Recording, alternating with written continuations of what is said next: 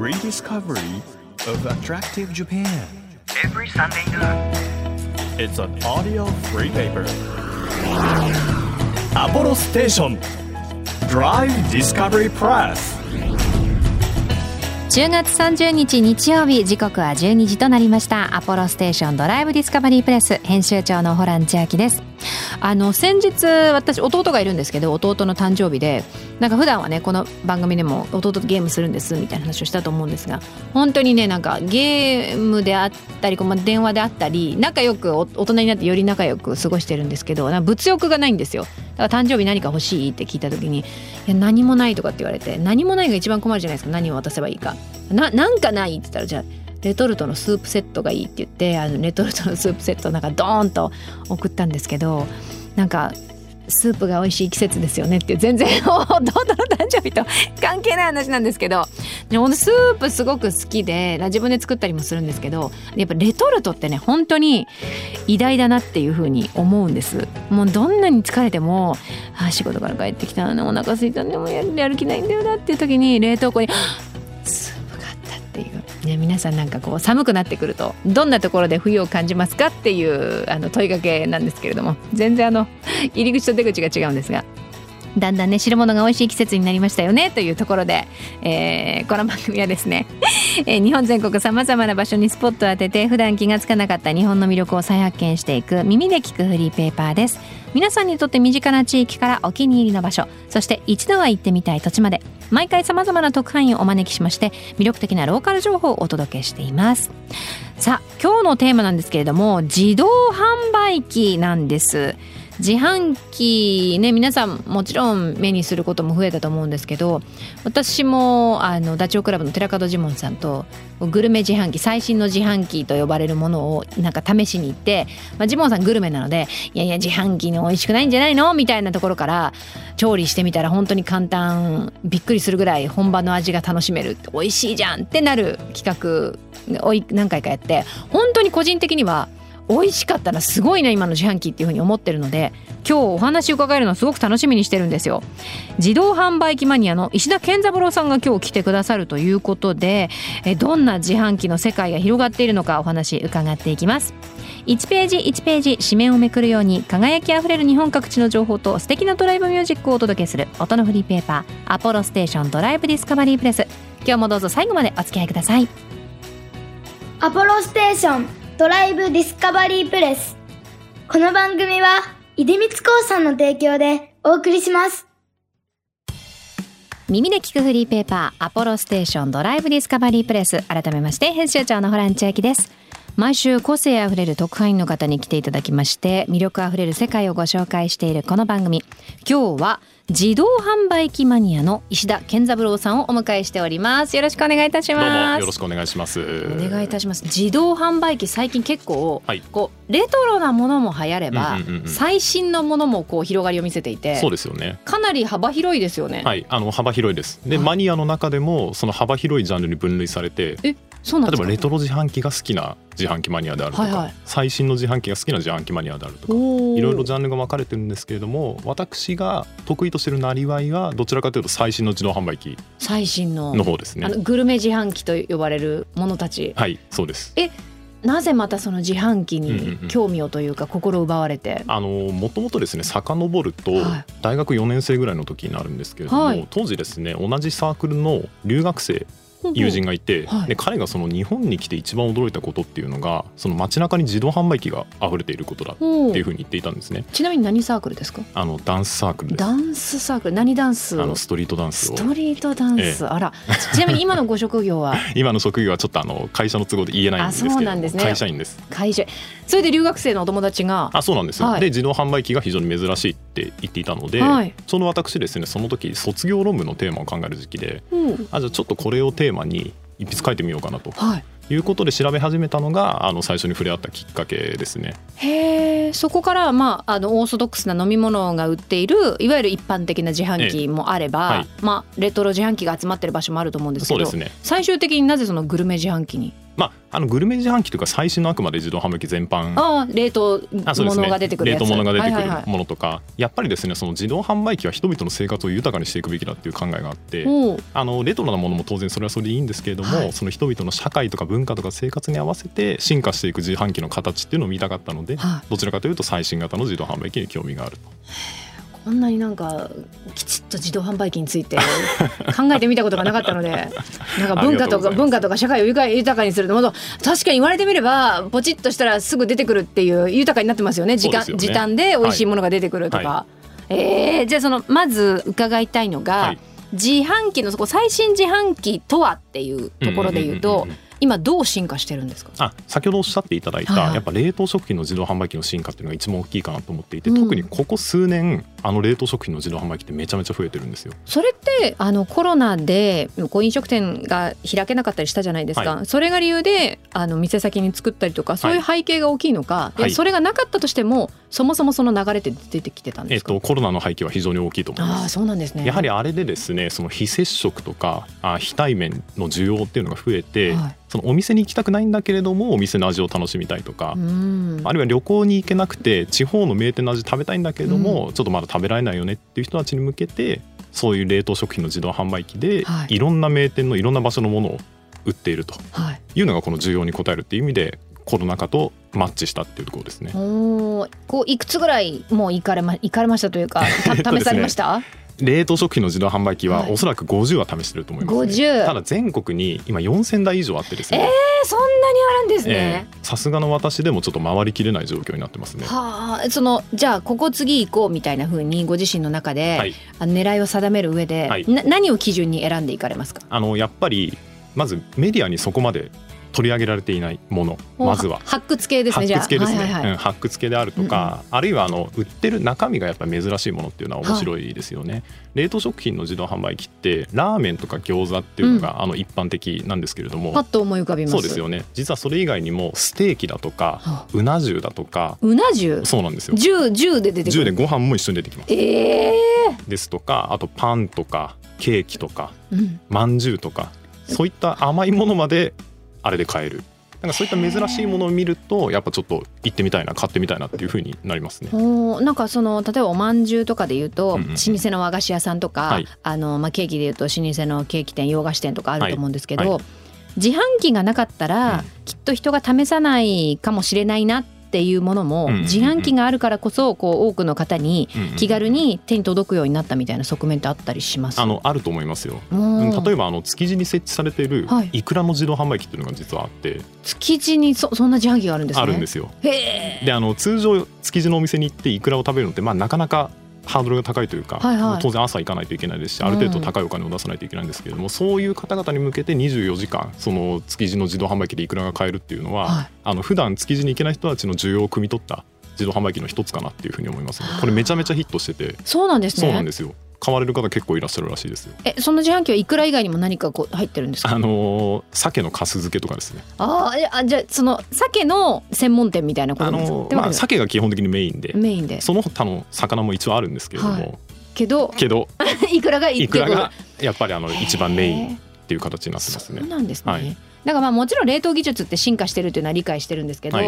そう冷凍の方が逆にうんうん。なんかいい部分もありますよとか冷凍の自販機だからこそ、うん皆さんぜひ使ってほしいみたいなポイントってありますか、あのポイントとしては多分2つあるかなと思っていて、はい。一つが冷凍されているので長持ちができるっていうことですよね。うん。例えば目について買ってその日食べなくても1週間後に食べることができるとかそういうことができますよね。スーパーで見かけて買っちゃうとどうしても2日以内3日以内とかに食べないといけないんだけれども、そういったことがない。っていうのが一つと24時間いつでも買えるっていうのがメリットかなって思いますうんね例えば例えばですよ。深夜にどうしてもお刺身食べたくなった時に、はい。近くのスーパー行ってもきっと売られていないですよね。そうです。大体もう値引きシールが貼られちゃってね。よね。あのもうもうはけちゃってる場合がありますもんね、それが24時間の自動販売機で買えると買ってその場で解凍して、あ持って帰っていただいて解凍して、はい。すぐ食べられるのでこれもまた大きなメリットの一つですようね。ん。なんか本当に私も自販機で番組とかの企画で最新の自販機こういうもの売ってますよって言って、うん。まあ自販機だから多少こう味とかあのお店で食べたりあの買ったりするよりかはまあこうこういう感じかなっていうふうに思うものなのかなと思って、はい。番組でロケとかをしてると、はい。本当にお家でうん。普通にねトースターでピザをこうチンしたりとか、なんだろう鮮魚のお作りみたいなのを解凍したりとか、はちゃんとそのややり方通りにやれば、うんうんうん。もう本当にお店の味におそらくまあ職人さんが作ったらそれなりにねもちろん美味しいんだと思うんですけど、はい。自分でやってもかなり近い味が再現できるんだなっていう感動を覚えまして、はい。すごいですよね。すごいですね。あの味の再現度は。であの例えばラーメンの冷凍食品の自動販売機って、はい。インスタントラーメンとかカップラーメンの味を多分想定される方っていうのが非常に多いんですけれども、はい。これ食べていただくと分かるんですけども本当にお店に近いそのままの味で楽しめますね。そうなんですよ、うんこれ家でやるやれるんだったら、うんお店しかも並ぶとことかはあの並んでる暇ないなっていうこともあるじゃないですかおっしゃ。る通りですね。そうですね。ん並ばなくてももうほぼ完成形に近い形でお家で楽しめるっていうのは、はい、これかなり豊かになるなっていうあの豊かになると思いますね。でこれ価格帯が実は1000円とかで一食、割とこう中価格帯で高いかなって思う方もいらっしゃると思うんですけれども、あの今おっしゃっていただいた列に並ばなくていいとか、うん。お店が休みでも食べられるとか、はい。そういった利点考えると決して高くはないのかなっていうふうに思いますね。う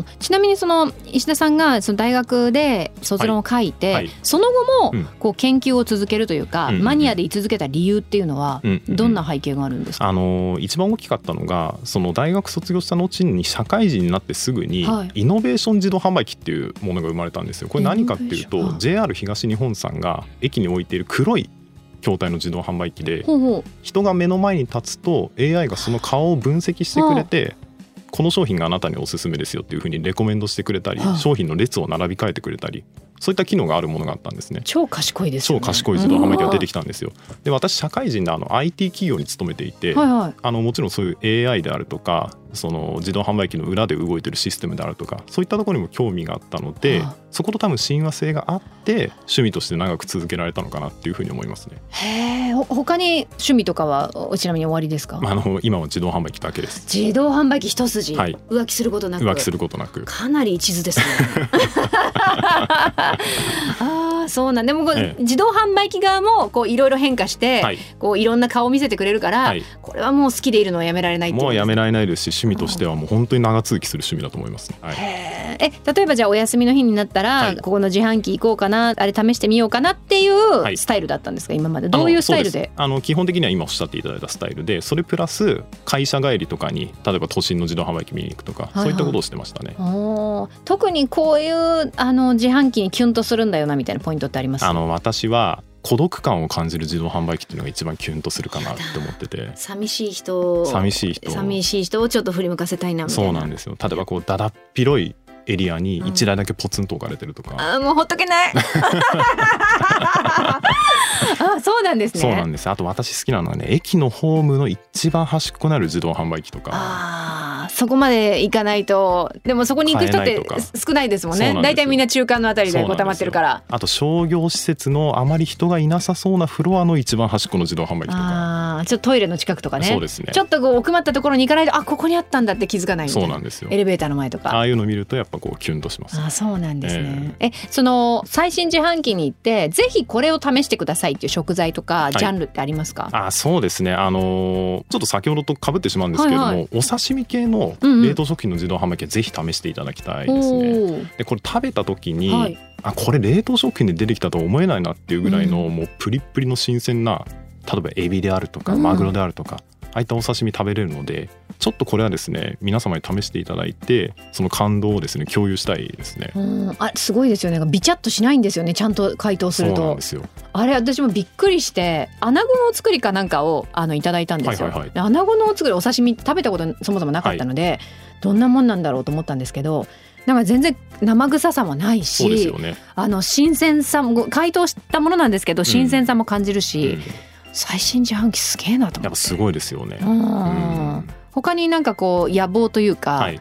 あの最新自販機、まあ、自販機界隈で、うんなんかいつかこれやってみたいんだよなとかあありますか？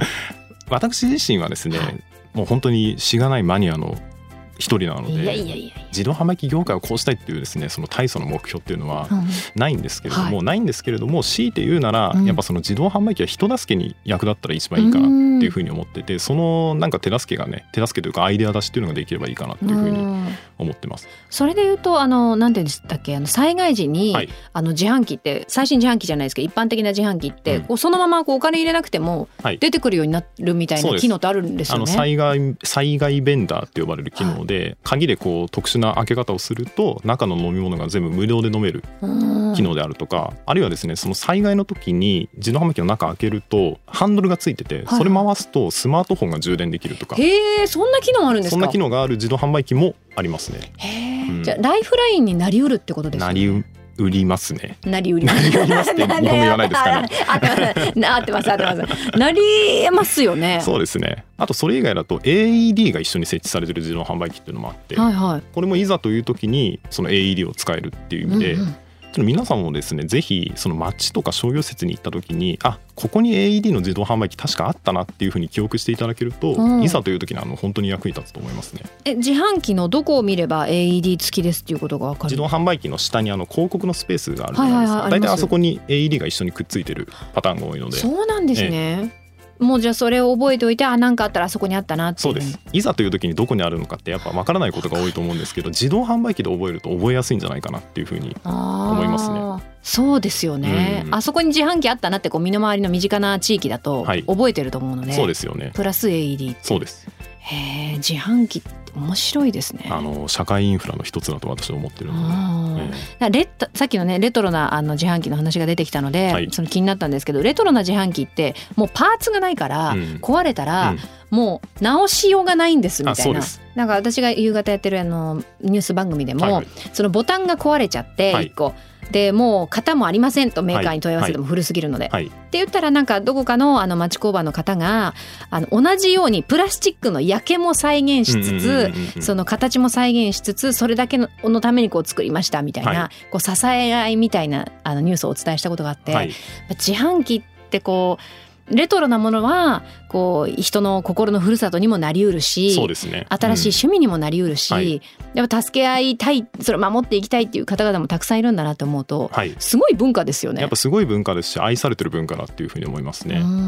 ん愛されるのはなぜだと思いますか？やっぱりその昔から日本人の生活を支えてきたっていう背景があると思いますね。うんはで特に年配の方が今レトロ自販機懐かしいって言ってるのは、はい。あの1970年代から80年代ぐらいに、うん。あのオートパーラーって言ってオートレストラン自動販売機だけが集まったレストランとか、はいそういったところであのうどんとかそばの自動販売機ですとかハンバーガーとかトーストとか、はいはいああいったところに小さい頃に行った記憶が多分今も自販機を守ろうとか自販機が好きだとかあ自販機見に行ってみようっていう気持ちにつながってるんじゃないかなと思いますね。ー自販機を守ることで自分の思い出も守ってるんですね。そうですね。へえなんかこんなこんなジーンとするあのいい話だと思いますね。いい本当に。話ですね、ええ。そうなんだ、うん。いやでもなんかこういろいろね自販機について伺ってみて、はい。これ全国各地にありますので、はい。ちょっと次回もお付き合いいただいて、はい。ぜひ次週はあの各地のうんうんうん。これはちょっと見逃せない自販機なんじゃないかっていうのをはい教えていただいてもいいですか、かしこまりました。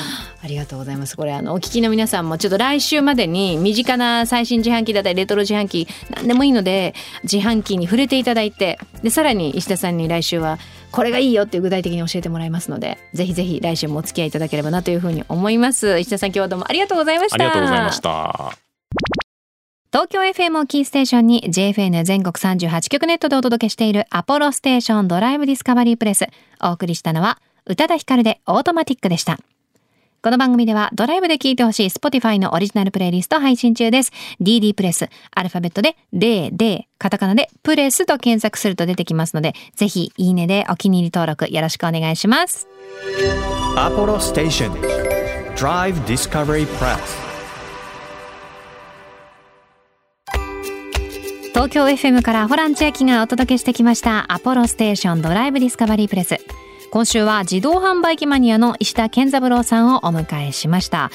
あの自販機との出会いがね出会いというか、まあ、運命的な出会いに変わったのがこう大学生の時に留学生から「日本の自販機すごい」って言われたその一言っていうことを考えると本当に小さなきっかけからあの自分が人生をこうかけてあの夢中になって熱意を傾けたいっていうものに出会いうるんだなと思うといやなんかすごいドラマだなと思いましたしすっごい自販機って何でもありなんだなじゃないですけどあのあまりにもこう街中に溶け込みすぎちゃって目を向けないことってあるんですけど本当にたくさんの広がりがあるのでぜひ皆さんもお近くの自販機改めて、えー味わってみていただくといいかなというふうに思います。アポロステーションドライブディスカバリープレス。この番組では毎月テーマを設けてメッセージや写真を募集中です。今月のテーマはおすすめ夜景スポット。ぜひあの夜ドライブした時とかにここおすすめですよっていう一押し夜景スポットあったら教えてください。情報を送ってくださった方の中から毎月3名様に番組セレクトのとっておきプレゼントを差し上げております。今月は秋のフルーツ盛り合わせです。もう秋といえばもう柿も美味しいし梨も美味しいしぶどうも美味しいしということで美味しいものがたくさんあるのでこれを豪華フルーツセットにして3名様に差し上げますよ。欲しいという方はメッセージを添えて番組ホームページからご応募ください。また毎月注目のイラストレーターさんに書いていただいている番組ステッカー。今月はですね小野子さんという方のデザインなんですけれどもあの紅葉カラーのファッションのをまとった女の子がですね赤い車の前で猫と戯れているという大変可愛らしいデザインぜひゲットしてください。こちらもメッセージともにご応募お待ちしています。日本全国さまざまな場所にスポットを当てて日本の魅力を再発見していく耳で聞くフリーペーパーアポロステーションドライブディスカバリープレス。お相手は編集長のホラン千秋でした。バイバイ。アポロステーションドライブディスカバリープレス。この番組は出光興産の提供でお送りしました。